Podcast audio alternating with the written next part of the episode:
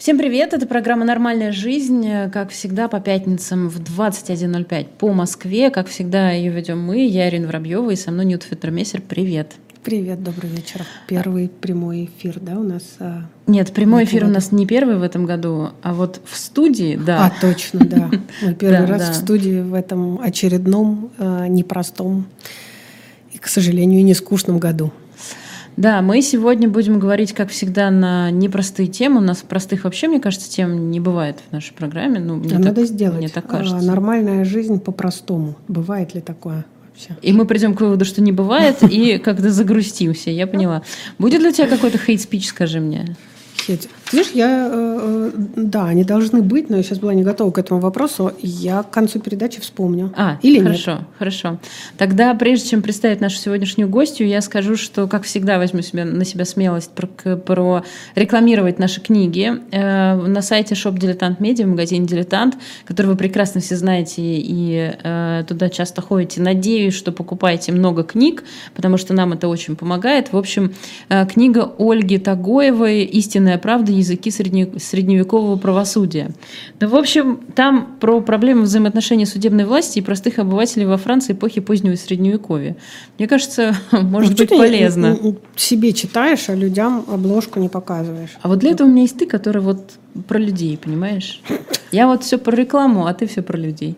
Так, так и живем. А, вот примерно так. А, покупайте книги, заходите на shop Дилетант Медиа, там много всякого классного, как вы а, уже знаете. Она может быть актуальная, потому что, может быть, у нас сейчас тоже средневековое уже правосудие стало. А ты знаешь, вообще надо сказать, что вот ты просто по любопытству, серьезно, зайди на shop Дилетант Медиа, просто по, ну, по, посмотри.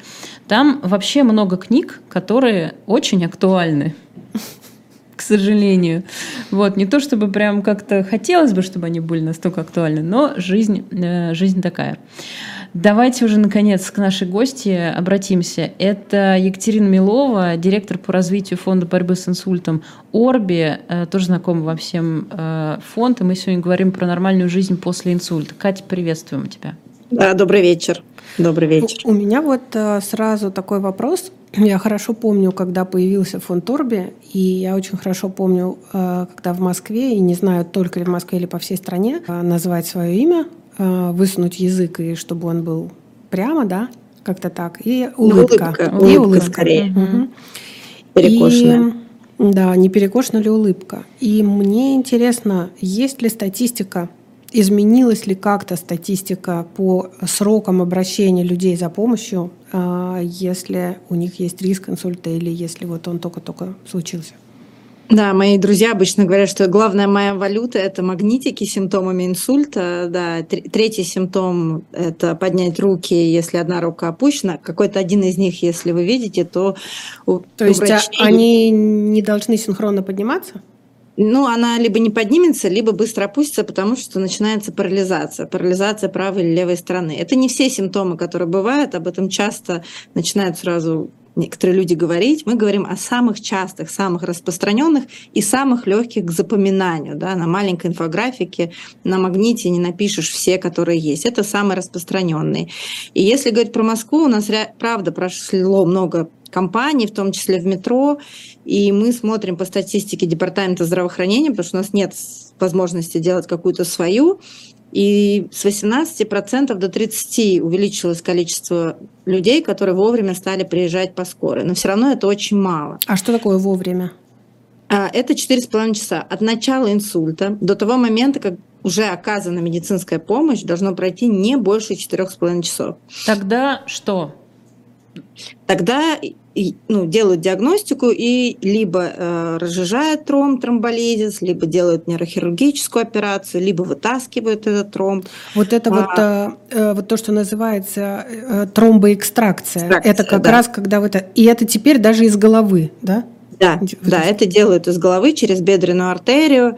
А, и построены сосудистые центры. В принципе, была эта система еще при Веронике Игоревне Скворцовой, да, предыдущем министре, построена система, чтобы до всех сосудистых центров было вот эти 4,5 часа. Понятно, что Родина необъятная наша, понятно, что где-то это все равно больше, понятно, что не везде приезжает скорая, но по нашей статистике все-таки это люди не вызывают чаще скорую помощь, нежели она поздно приезжает. Потому что пойду к соседке, она лучше знает, какие лекарства, сладкий чаек, пойду полежу, да, и это каждую секунду, каждую секунду отмирает тысячи-тысячи клеток, и по стране 70% людей становятся, либо погибают, либо становятся глубокими инвалидами. И только из выживших 10% возвращаются к жизни, которая была до инсульта, то есть восстанавливаются. Ого. Значит, и, еще раз, из выживших 10% возвращаются, это при том, что только 20% вовремя обращаются за помощью, да? Да, потому что утеряно время, и часто говорят, вот врачи ничего не делают. Меня там положили, мне ничего люди приезжают на вторые, третьи сутки, когда уже, к сожалению, ну, либо справится организм, либо нет. Уже нет, нет тех технологий, да, которые бы могли помочь человеку Катя. через эти 4,5 часа. Бывают случаи, бывают редкие, но мы всегда говорим об общем, да, что не надо надеяться, что вы какой-то особый случай. Сейчас, Анют, одну секунду. Я просто хотела добавить к Катиным словам. Вот есть э, прекрасная главный врач 23-й больницы в Москве, э, Елена Юрьевна Васильева. Вот mm. она э, то же самое говорит про сердечные... Это больница имени Давыдовского, да, бывшая да. медсантруд. Да, угу. да, все правильно. Вот, она то же самое говорит про все кардиологические истории. Она говорит люди не вызывают скорую.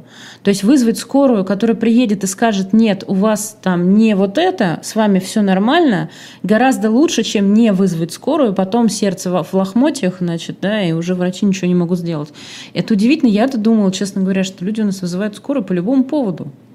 Ну, есть люди, которые вызывают по-любому, а есть люди, которые не вызывают. И вообще, вот, э, на мой взгляд, это одна из самых э, труднопреодолимых а, сложностей на пути к изменению и продолжительности жизни, и статистики, кто э, и сколько от чего умирают, потому что у нас есть очень большой а, такой блок ментальный, мы не доверяем. А, очень мы боимся, вызовем скорую, а все равно не помогут, нахамят.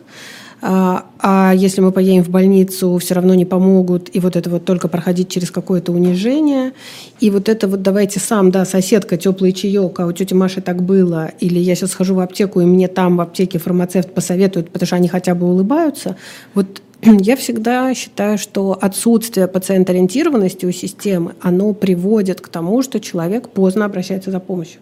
Это и э, позднее выявление рака груди, рака кишечника, там чего хотите, и позднее распознавание инсульта. Катя, вот у меня э, вопросов гора. Я из э, своего детства еще помню родители врачи, э, такая разница. Мамы была подруга, которая после инсульта 17 лет лежала у этой подруги, соответственно, не сложилась личная жизнь. Ну, вот у тебя 17 лет, которые ты ухаживаешь за лежачей мамой. А мама была с охранным интеллектом, не могла говорить, и вот она говорила только т-т-т-т-т-т. И в этом т-т-т было, она все могла сказать этим т-т-т на самом деле. Это тогда была очень частая история.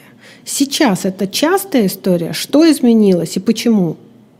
Сейчас это тоже очень частая история, именно потому что люди не вовремя приезжают, это первое. Во-вторых, э, даже зная свои факторы риска, которые ну, понятны и которые уже контролируются, фармацевтика да, идет вперед, медицина идет вперед, э, высокое давление, пожизненно надо принимать препараты. Приверженность лечению на нуле. Сахар да, контролировать, если он высокий, его снижать. Вредные привычки, алкоголь, курение – фактор риска инсульта. Аритмии, если есть проблемы с сердцем, и холестерин высокий.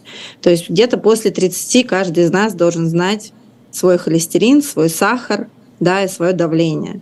И иногда его мерить. А если знаете о факторе риска, понятно, что мы все говорим, и я говорю, что невозможно пить только водичку, есть только лепесточки. Мы люди, нам хочется на Новый год оливье с майонезом, еще что-то, но это должно быть все-таки иногда. Да, лишний вес и, Слушайте, и другие я факторы. уже 6 лет постоянно пью а, препараты от давления, три таблетки. И один раз я решила бросить, думаю, ну вообще все нормально. И где-то месяц я их не пила, и опять у меня случился гипертонический криз. Вот я не, не страдаю от того, что мне с утра нужно пить три таблетки.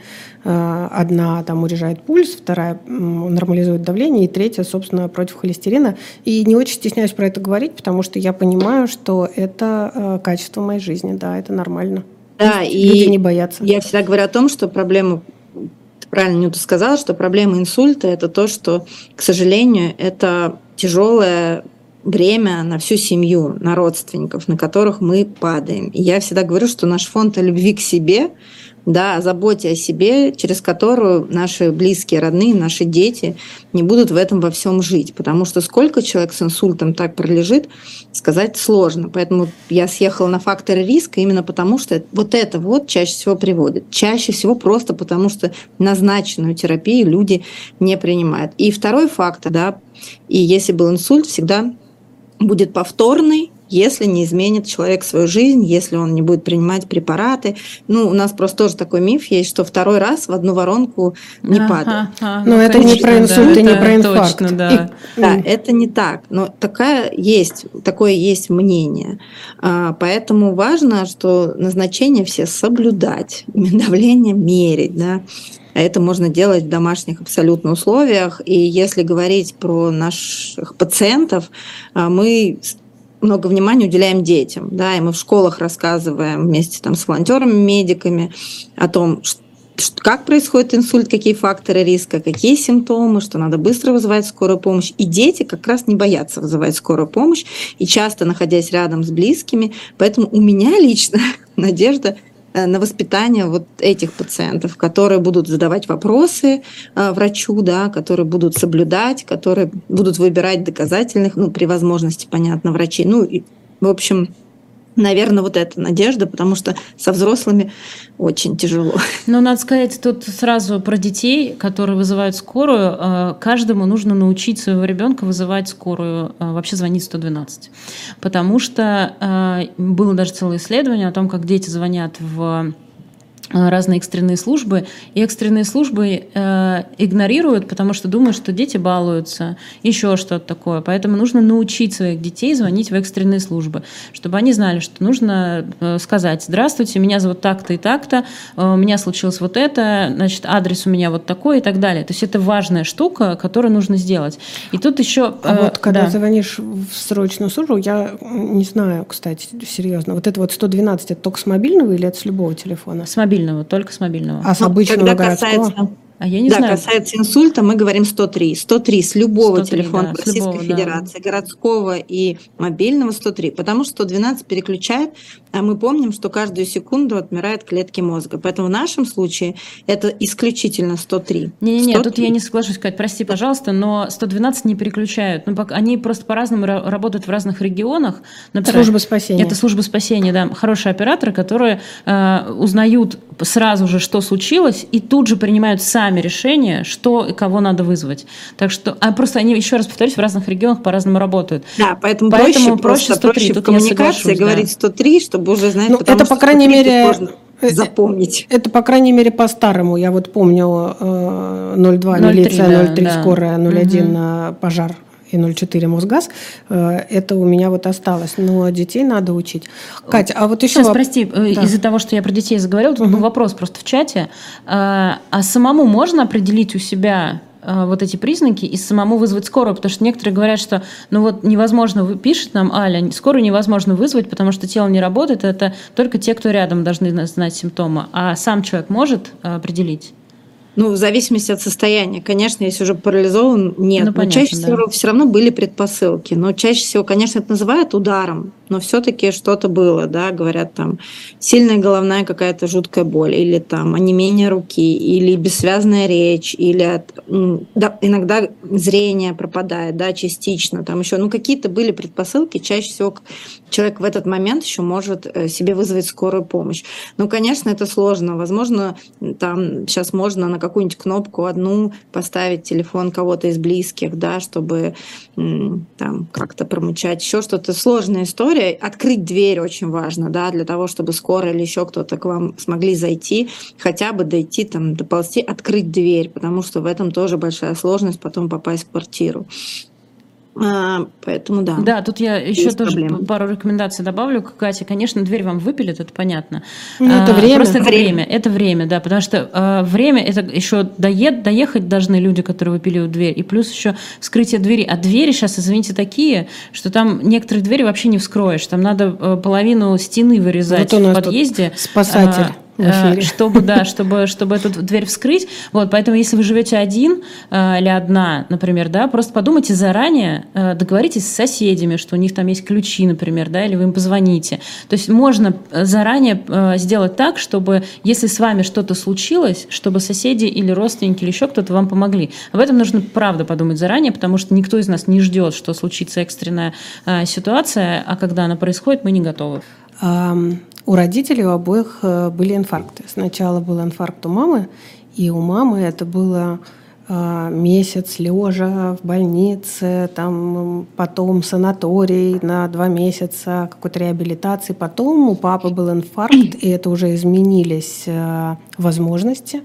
И то, что нам сейчас кажется привычными словами, ангиография, коронарография, стенд, когда, да, через бедренную артерию тебе вот технологически вставляют такую штучку, она там потом раз так, как парашютик раскрывается и раздвигает вот этот эм, сосуд. А, и папа через три дня уже был выписан домой. А, то же самое с инсультом. Если раньше человек был обречен а, годами лежать, сейчас у нас а, есть возможность тромбоэкстракции, когда из головного мозга извлекается сгусток, и человек через три дня может нормально жить. Но если мы не успели, то есть такое привычное мнение, в России нет реабилитации. Ну вот э, тебе там тромб разжижили, что-то там вот сделали. И дальше у тебя тут немножко не работает, здесь немножко, значит, скривилось, тут слюни текут, тут ты ходить не можешь, а тут тебя на работу не возьмут, вот тебе инвалидность предложили. А есть у нас реабилитация. А что делать, если ты все-таки успел не очень вовремя?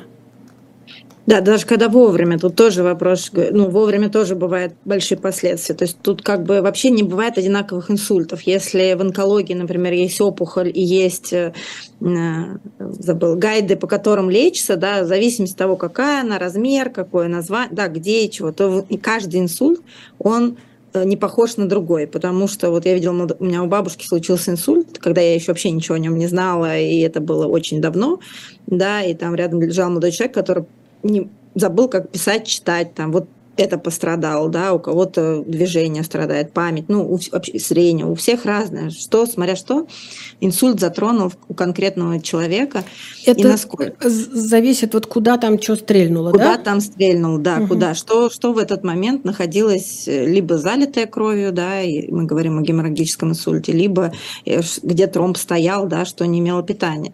Э, ухожу от темы любимой реабилитации, потому что, конечно, я скажу так, она в начале пути в России, абсолютное начало, только первые специалисты начали, ну, выпускаются по реабилитации в России.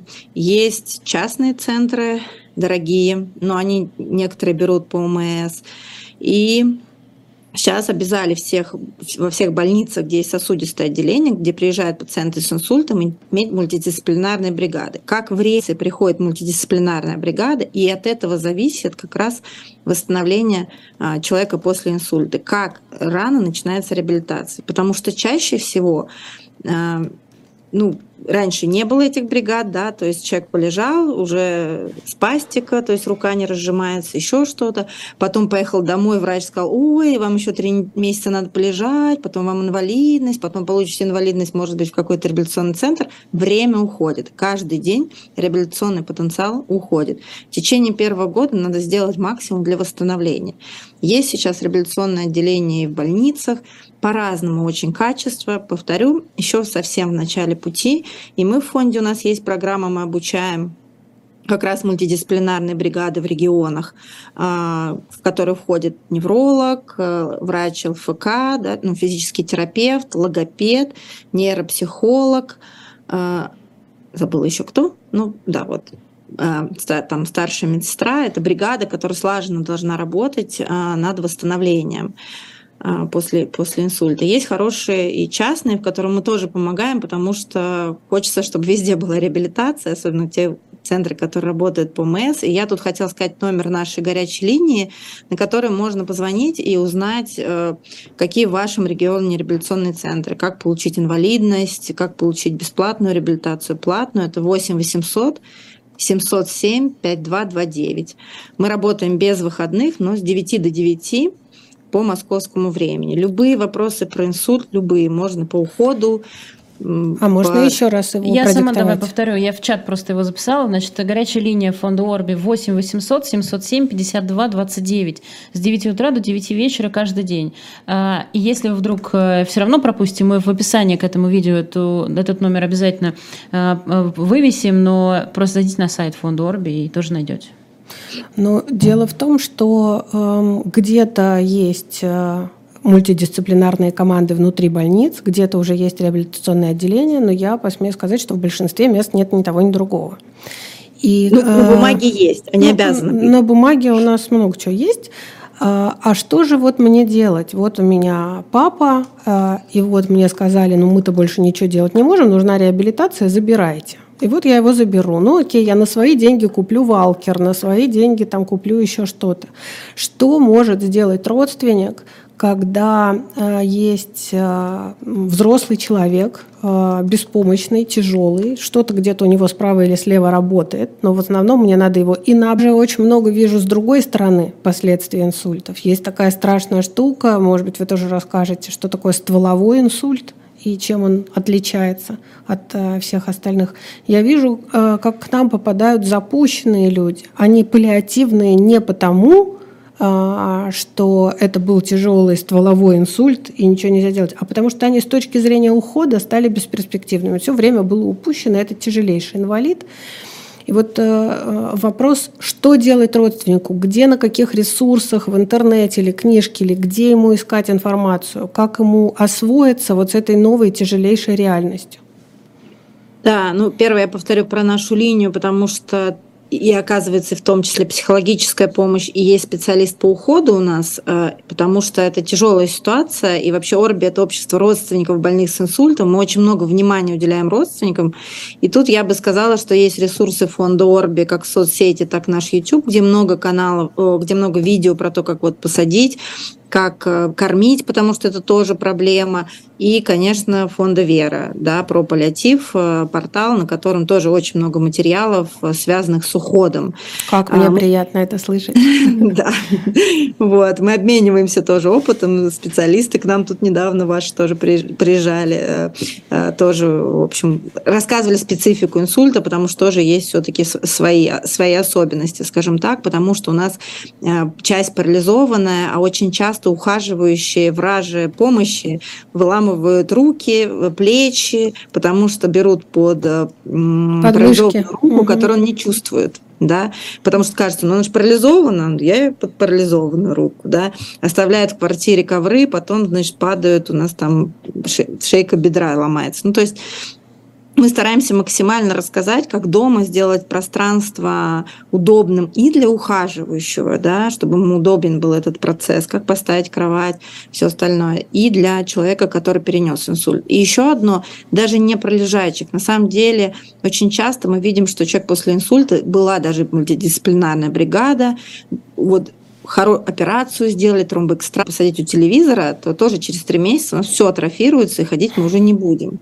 Да? И все то, что было завоевано, отвоевано у инсульта, оно все возвращается. Поэтому мы сейчас много говорим о том, что да, с реабилитацией сложно, но можно. И все зависит от активности родственников. Некоторые добиваются и в самых лучших московских центрах из региона бесплатную реабилитацию. Я понимаю, что это силы, это время, все понятно. Но повторю, Поэтому мы всегда говорим, что вообще восстановление зависит от семьи. Восстановление человека после инсульта очень зависит от активной позиции семьи.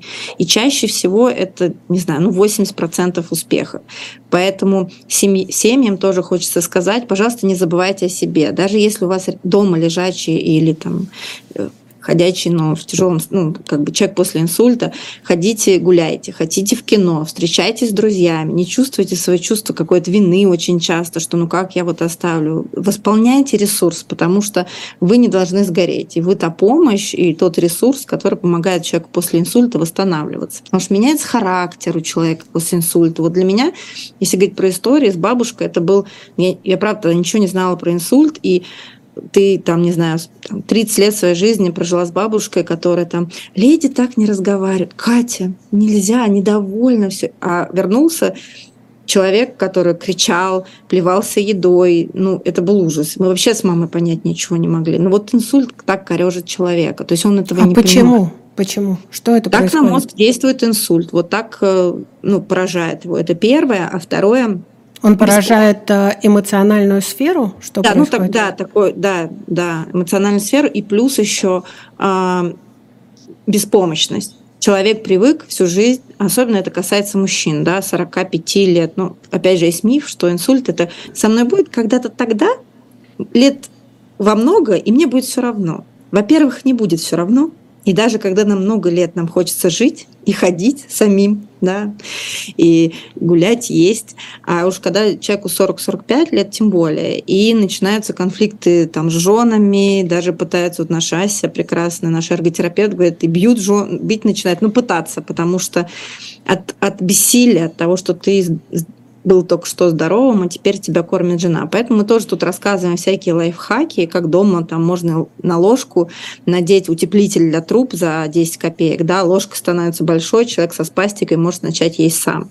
Да, можно многое купить, но мы всегда стараемся. Или дощечка, да, набили на нее гвоздики, картошка не катает, включится, ничего не произойдет. Это, кстати, вот про мультиварки, я Саша Щеткина тоже все время говорю, который занимается Альцгеймер. Да. Потому что все эти плиты, э, газ, это очень опасно. А мультиварка одна большая кнопка, которую можно назвать. Мы Тут, в э, центре паллиативной да. помощи у нас есть, ну, понятно, что все хотят, чтобы было чисто и аккуратно, еще быстро. И тебе кажется, что когда ты сам накормишь, то будет быстрее и лучше. Это не восстанавливает человека.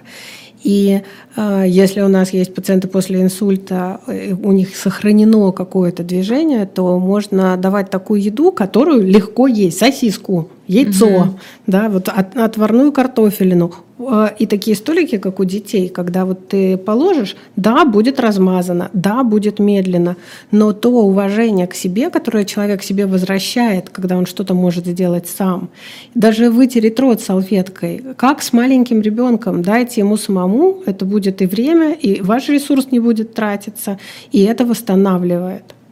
Да, и мозг не понимает не настоящего. Ему нужно тренироваться. То есть в эргокомнате эрготерапия – это про настоящее. Это плита, если то это настоящая плита, горячий чай, да, учиться заново э, наливать себе чай. Для нас это легко, для человека после инсульта это сложно. И последнее из того, что вот мне Ася рассказывала, меня удивило, что ну вот когда вы берете щетку и зубную пасту, если у вас не действует одна рука, невозможно выдавить на щетку пасту, потому что щетка еще все время переворачивается. Ася говорит, берете пасту, выдавливаете в рот, и чистите зубы. Я думаю, ничего себе, вообще легко так, но реально не догадаешься сам. Конечно, тебя всю жизнь учили пасту на щетку. У нас тут в чате э, много разных реакций, довольно много обсуждают вопросы вызова скорой помощи, потому что э, у многих людей есть крайне негативный опыт общения со скорой помощью, ну, с тем, вот, что да. поздно приезжали, не те врачи приезжали, не сделали, не спасли, ну и так далее. Это, это, это правда, это часто бывает. Я бы хотела еще э, пару слов буквально сказать тут пока вы говорили, переписывалась с одним из наших зрителей в чате, э, с Алексеем, который рассказывал, что да, вот бабушка упала в квартире, у нее был инсульт, она успела позвонить э, родственникам, и он поехал, но поскольку он не был прописан в этой квартире, то, в общем, спасателям пришлось ждать час, час, приезда полиции, чтобы те дали им разрешение.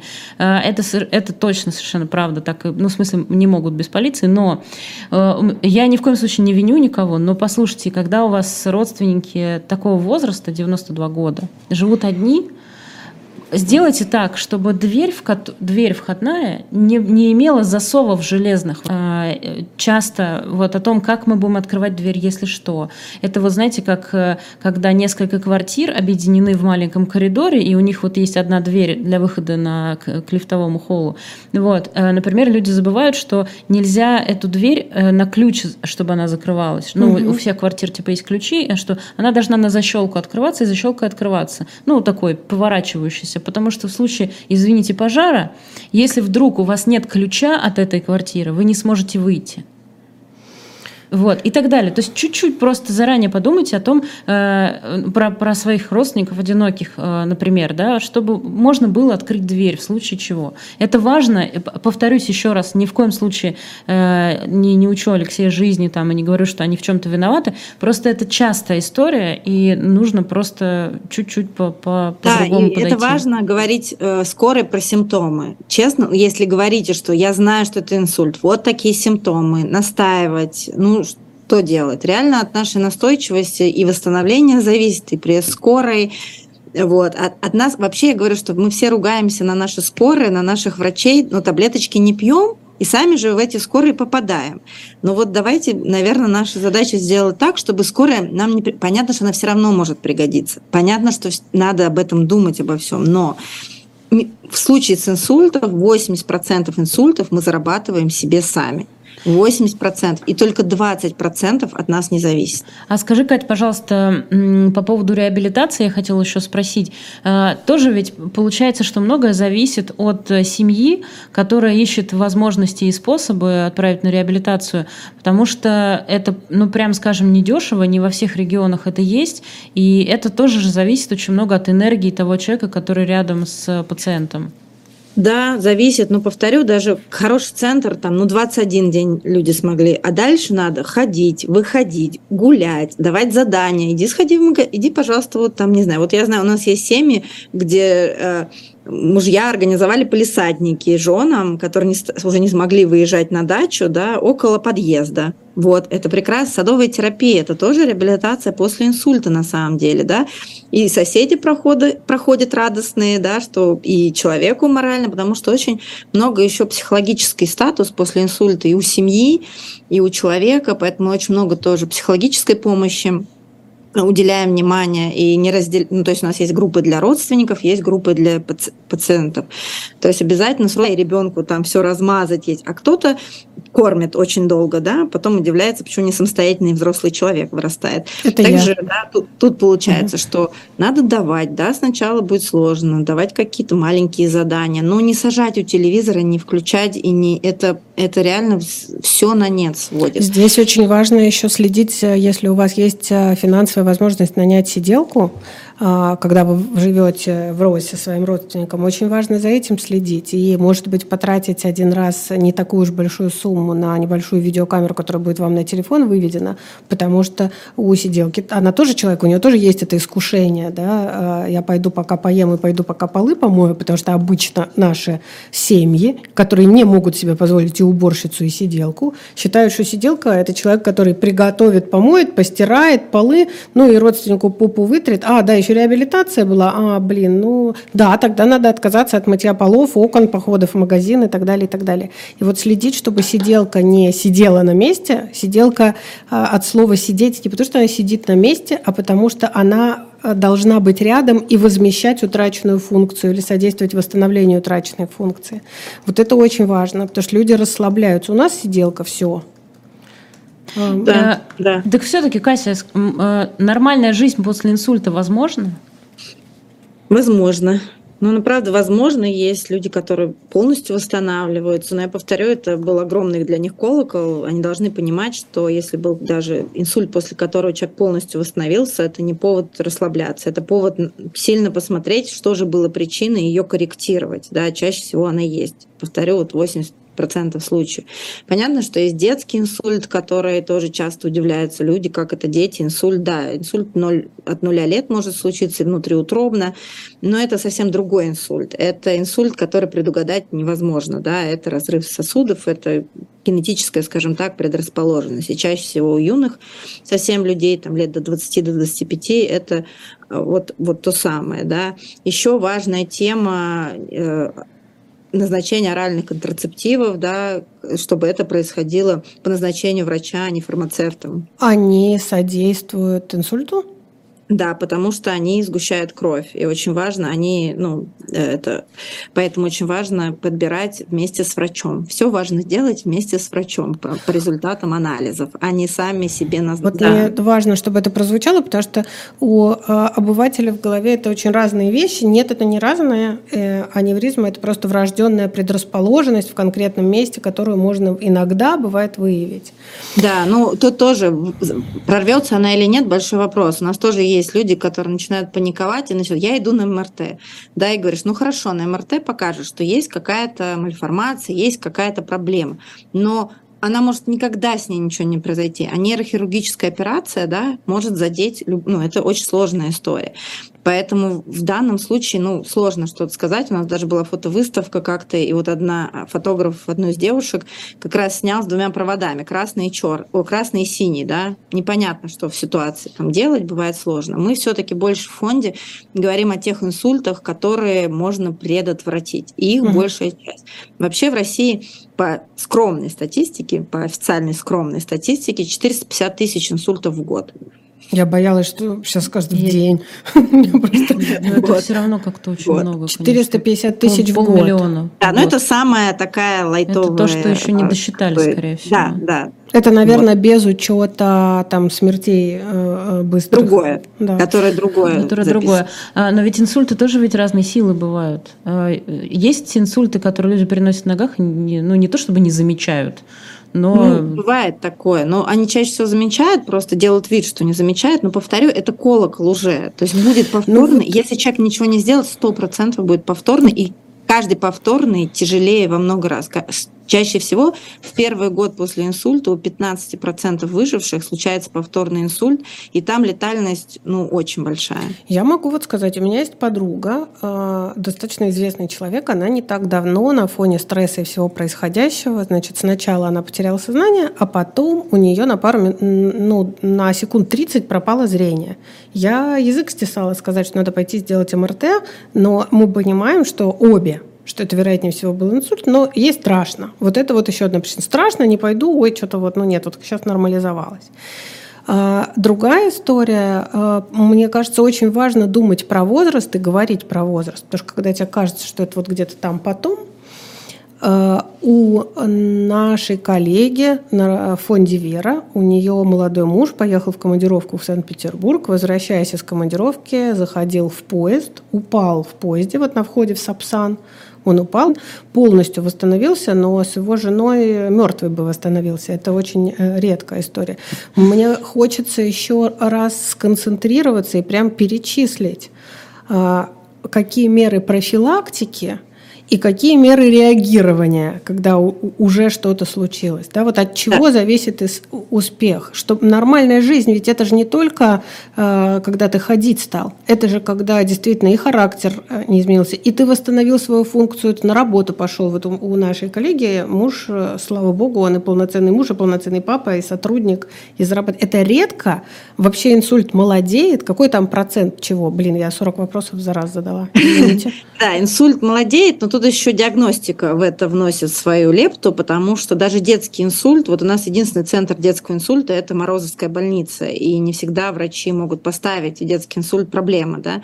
То же самое с молодым инсультом. Раньше просто не, врачи даже там еще 15 лет назад, как наши врачи говорят, никто э, у молодого человека даже не, не проверял его инсульт ли это, просто потому что представить там в 25 лет инсульт не могли.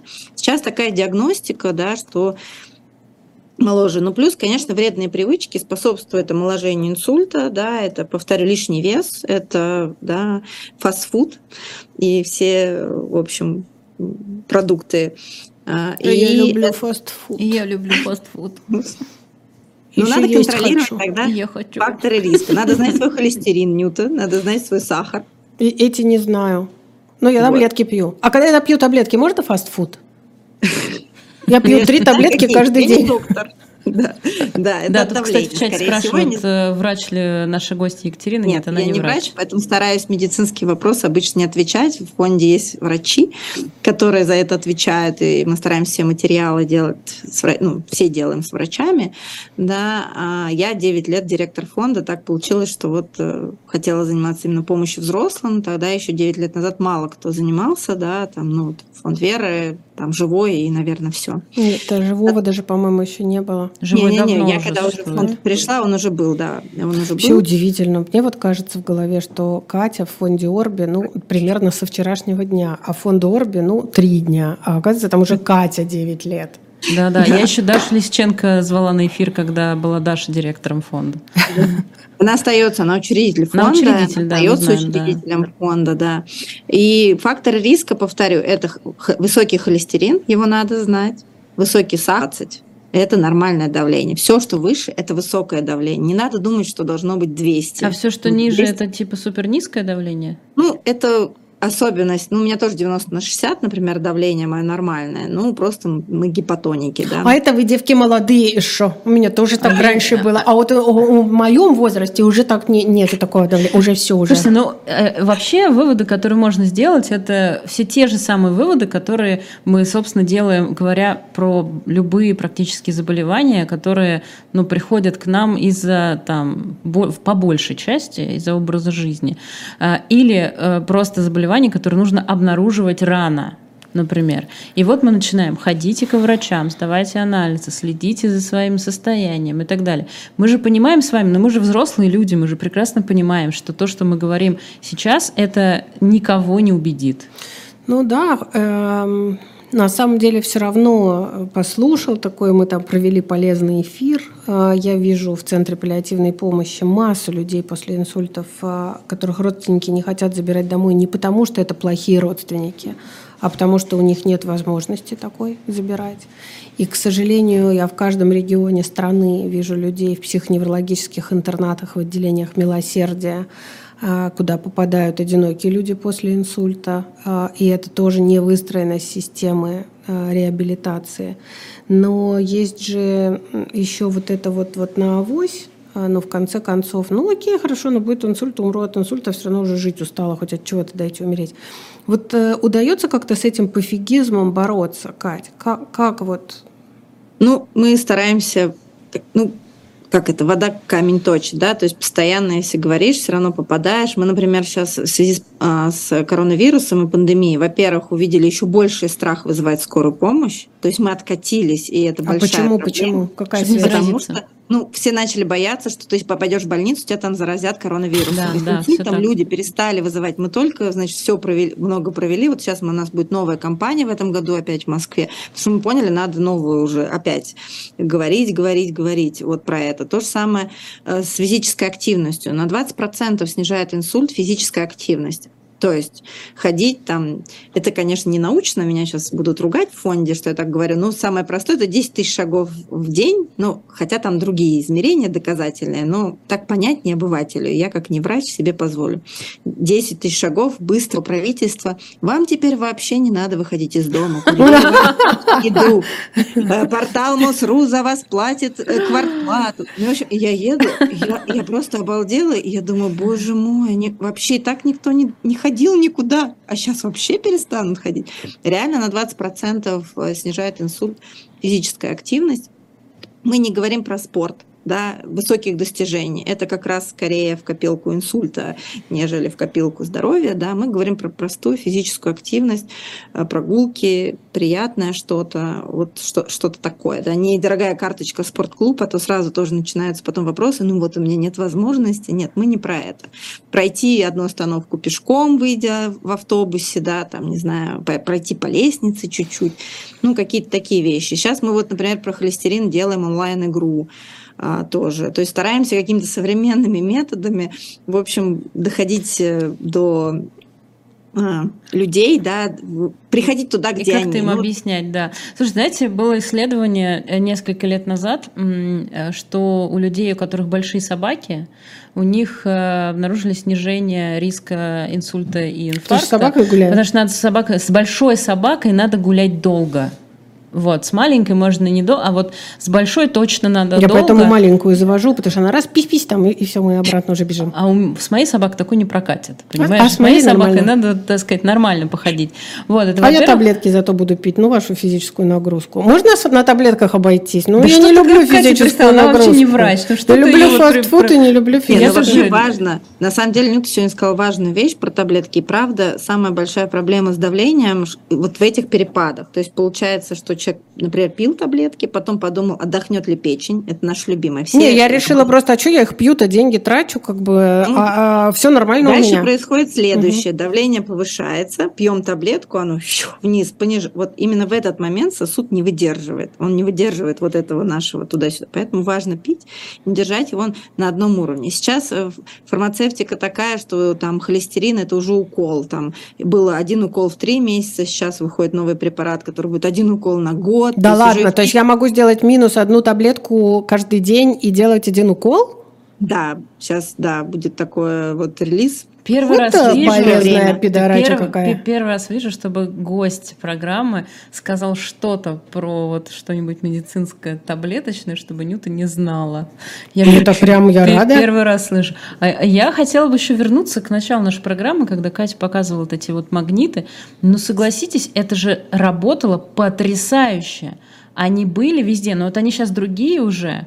А раньше были вот эти человечки. Мгм. Вот, это потрясающе. Да. Это было потрясающе полезно. А, Может быть, можно что-то подобное еще раз сделать. Вот у нас как запустить? раз мы сейчас по- получили грант э, мэра, и как раз на симптомы мы подумали, что давно не было, но была пандемия, и как бы вот была проблема. И надо было сидеть дома, и некому да, было да. смотреть рекламу. Да, мы сейчас делаем новую вот э, новую компанию, она такая же, мы просто чуть-чуть, да, переодели и немножко обновили наших человечков, тоже, чтобы как-то, ну, те уже примелькались, тут что-то новое. То есть постоянно стараемся. Я рада очень, что рядом с нами есть там креативное агентство Слава, которое нам все время помогает и давно очень с нами, которое помогает нам быть э, в тренде, да, все использовать какие-то новые способы, приходить к людям Сейчас, туда, где секунду. они есть. А, Нам тут в чате пишет, ну да, конечно, обсуждают инсульт, в студии сидит три человека, ни одного врача из них. Лика, И чё? секундочку, стойте, стойте. Лика, мы, честно вам скажу, вы- я честно признаюсь, мы сделали так специально, чтобы вы, послушав нас, пошли к врачу и поговорили бы с ним, и он бы ответил на все ваши вопросы. А я вообще с Ликой не согласна. Я вообще все время с вашим чатом не согласна, с Ты нашим. как-то не любишь чат почему-то. Да нет, ну потому что, ну, э, как бы, как- мы нормальная жизнь после инсульта. Когда у меня уже случился инсульт и меня выписали из больницы, нет у меня никакого врача рядом.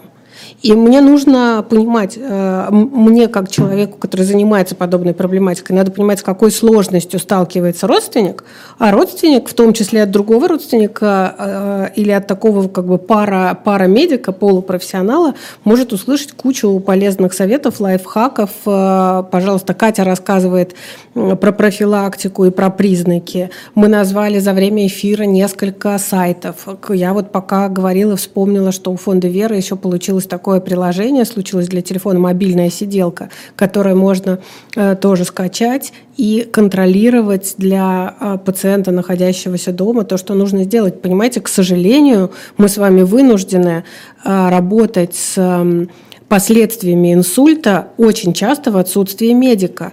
И это и есть одна из проблем. Э, Я считаю, что это нормально, что мы про это говорим. Про это надо говорить. Надо говорить, что последствия инсульта проводят к тому, что разваливаются семьи, к тому, что дети, э, э, как было вот у, у подруги моей мамы, дети не могут завести себе семью и родить детей, потому что они привязаны к родственникам. Э, Потому что э, чувство вины, с которым ты живешь, отдав свою маму в интернат, в жутчайший, потому что ты вынужден зарабатывать на своих детей. Говорить, иди обследуйся, иди сделай э, маммографию, колоноскопию, и что там нужно делать для инсульта, не знаю, проверяя сахар. это можно самим Да. дома знать давление. Ну, например, с Да, давлением знаете давление. проблем. Это- Знать давление. Как бы одна сторона, а вторая сторона, давайте э, говорить и давайте понимать, что если в семье это случилось, то это семья, а, которая очень капитально пострадала. И для которой э, нормальная социальная жизнь закончилась. И они вычеркнуты, получаются, из общества. Мало кто с ними говорит, мало кто... Вот подумайте, когда вы последний раз ходили в гости в семью, где лежачий больной, и вы сидите за столом, а в соседней комнате лежит человек, который в судно писает и какает.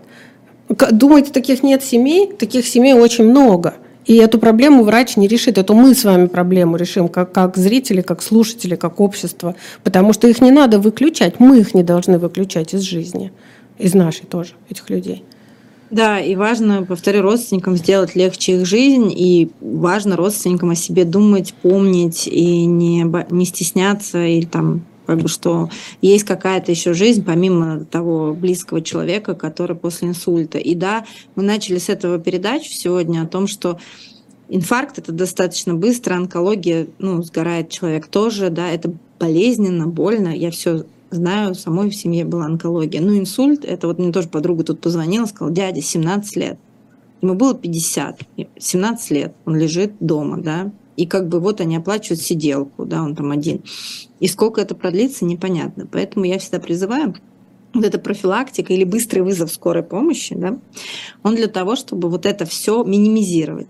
Потому что, да, часто мне говорят, ну, а вот он был здоровый, спортивный, быстро вызвали скорую, а все равно. Да, такое тоже может быть, но это редкость. Все-таки чаще всего мы сами не вызываем скорую. Чаще всего Особенно меня удивляют люди в Москве, честно скажу, которые мне начинают рассказывать, что скорая не приехала или ну, как бы тут быстро приезжают скоро, ну, правда. Ну, тоже Если не всегда, Катя, я то, как бы не, ну, давайте не, будем, не будем спорить. В Москве ну, действительно со скорой помощью гораздо лучше, чем э, где-нибудь еще. Тут, Но тут у нас еще есть нет... скорая неотложка, да. и надо не забывать такую штуку, что когда нас по телефону спрашивают, да. есть ли угроза жизни, и мы в ответ говорим, угрозы жизни нет, и к нам маршрутизируют не скорую помощь, а неотложную а Когда сейчас спрашивают вам скорую или неотложку, люди думают, что неотложка – это быстрее скорой. Да, да, это тоже правда. Многие так так думают.